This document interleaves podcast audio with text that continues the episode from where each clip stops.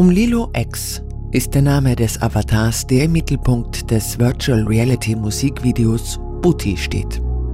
Booty.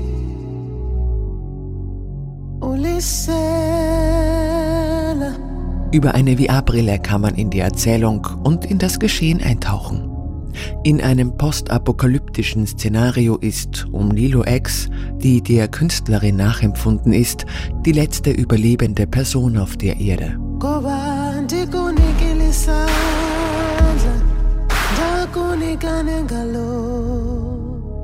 In diesem Vorgeschmack auf das Metaversum steht die Musik fast im Widerspruch zum Szenario. Der Song Booty ist die Neuinterpretation eines traditionellen Kosa-Liedes.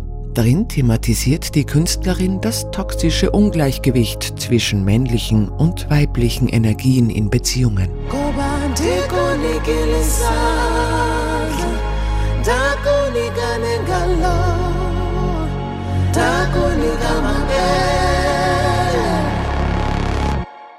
In einem Spagat zwischen Tradition und Innovation verkörpert Afrikas erstes queeres Virtual Reality Musikvideo das Wirken und Schaffen der Multimedia-Künstlerin Umlilo exemplarisch.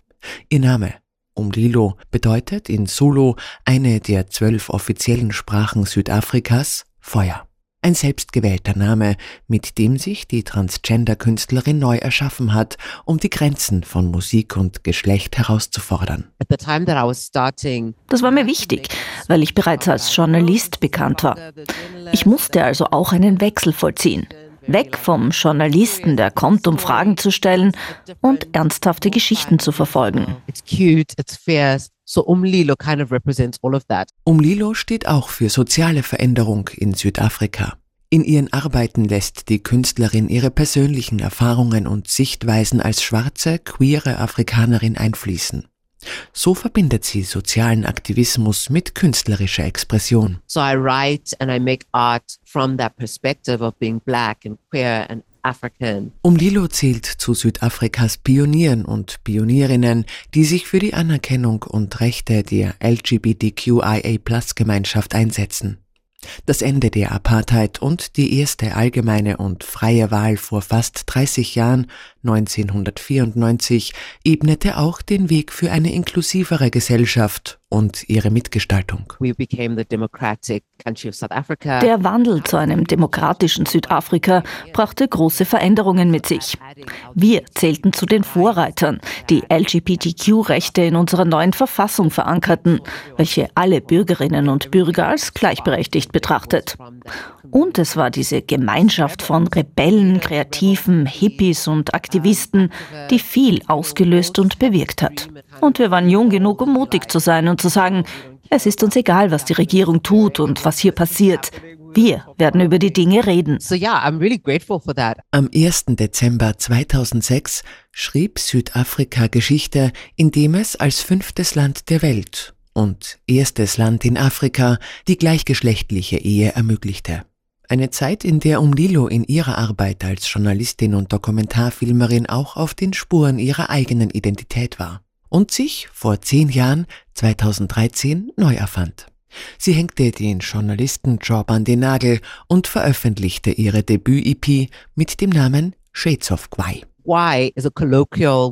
Kwai ist in Südafrika Umgangssprache und bedeutet wild, ungezähmt, kämpferisch. You can say, Ooh that person was Kwai or that music was Kwai. Menschen können Kwai sein, Musik kann Kwai sein. Und es ist einfach das perfekte Wort, um mein Genre zu beschreiben. 2021 war Umlilos Avantgarde-Karriere Zentrum einer Dokumentation, die ihren Werdegang vor dem Hintergrund der LGBTQIA-Plus-Rechte in Südafrika und der Zunahme von Hassverbrechen beleuchtet. In diesem Jahr hat die Künstlerin das Le Grand Queer Artists Festival in Südafrika organisiert.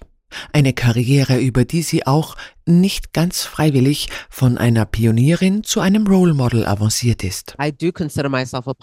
Ich sehe mich definitiv als Pionierin. Mein Denken ist zukunftsorientiert.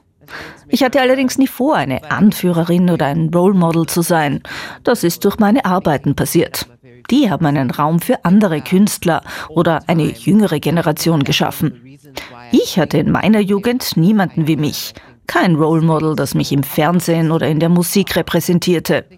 Daher kommt, glaube ich, auch mein Bedürfnis, den Mut aufzubringen, Raum einzunehmen, Platz zu beanspruchen und mich zu repräsentieren, weil es sonst niemand gemacht hat. Als schwarze, queere Transfrau muss ich quasi Mauern einreißen, damit die nachfolgende Generation es nicht so schwer hat. So that the generation that's coming after me doesn't have to struggle as much. Start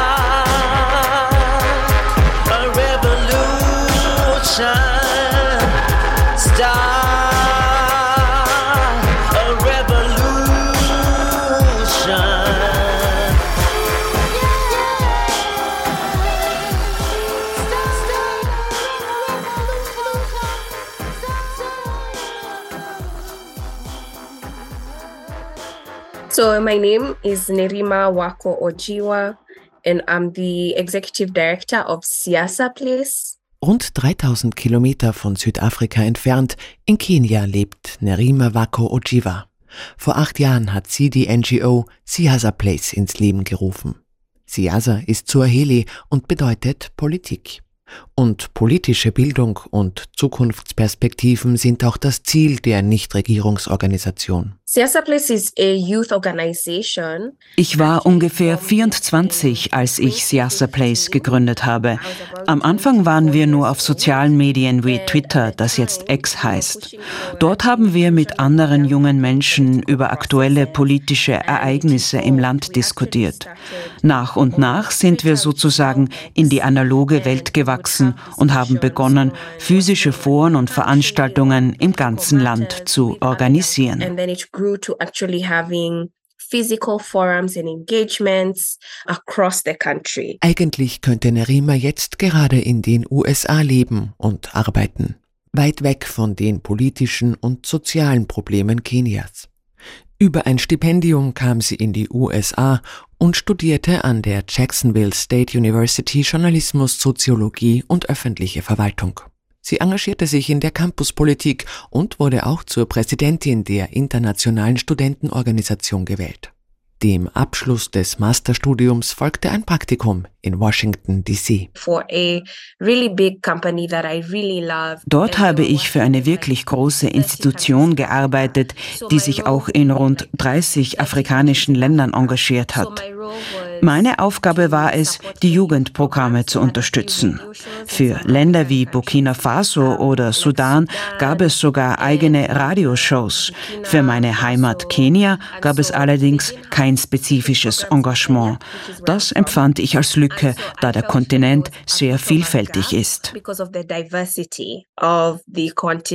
Nach sieben Jahren in den USA beschloss Nerima heimzufahren, um die Lücke zu schließen.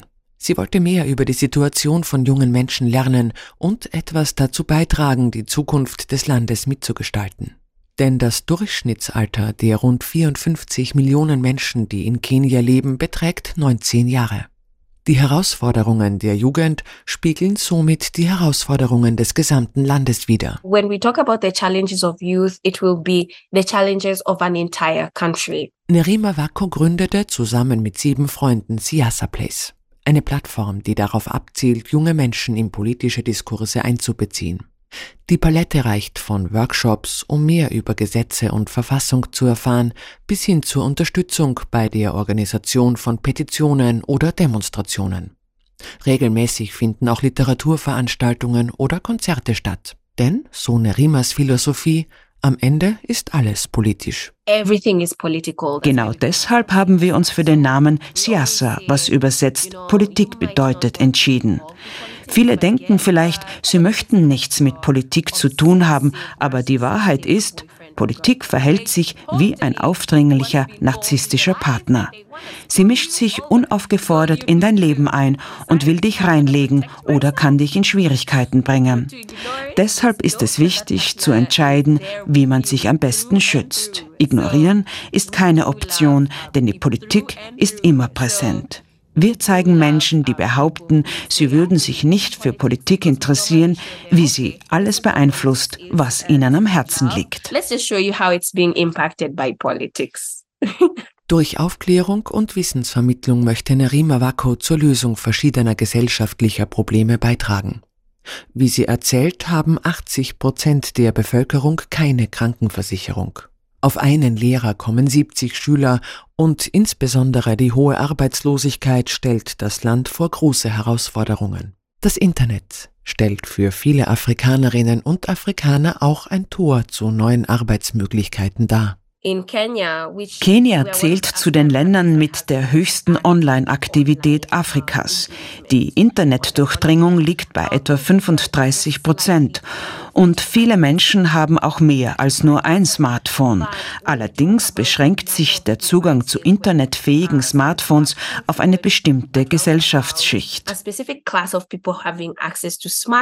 Internetfähige Geräte sind hauptsächlich in der Mittel- und Oberschicht verbreitet, die damit die vielfältigen Möglichkeiten von Online-Plattformen nutzen können. Sprich, für viele ist sogar das billigste Smartphone unerschwinglich, da sie auf jeden Schilling, der in Kenia die Währung ist, schauen müssen. Wenn Menschen keinen Zugang zu ihren Grundbedürfnissen haben, wird es für eine Frau oder Mutter sehr schwierig sein, ihre wenigen Schillinge für Internet auszugeben. Gibt es in einer Familie ein Smartphone, ist es dem Mann im Haushalt vorbehalten. Um auf die oft schwierige Situation für Frauen hinzuweisen, hat Siasa Place im Oktober ein Buch veröffentlicht. Es porträtiert junge Kenianerinnen, die sich bei den letzten Wahlen um ein politisches Amt beworben haben und die Herausforderungen und die kreativen Wege, mit denen sie Patriarchat und Gewalt entgegentraten. Ziel des Buches ist es, sowohl zu inspirieren als auch finanzielle Unterstützung für zukünftige Kampagnen dieser Frauen zu mobilisieren. Nerimas Engagement gefällt freilich nicht allen. Mehrfach, so erzählt sie, war ihr Telefon verwanzt. Freunde sorgen sich um ihre Sicherheit. Ans Aufhören denkt die junge Mutter aber nicht. Bevor ich mein Kind hatte, hatte ich überhaupt keine Angst. Jetzt beschäftigt mich meine Sicherheit natürlich mehr, weil ich ein Kind habe, das von mir abhängig ist. Auch mein Mann bekommt die Auswirkungen meiner Arbeit manchmal zu spüren. Leute in der Arbeit meiden ihn oder wollen nicht mit ihm zusammenarbeiten, aber er unterstützt mich trotzdem.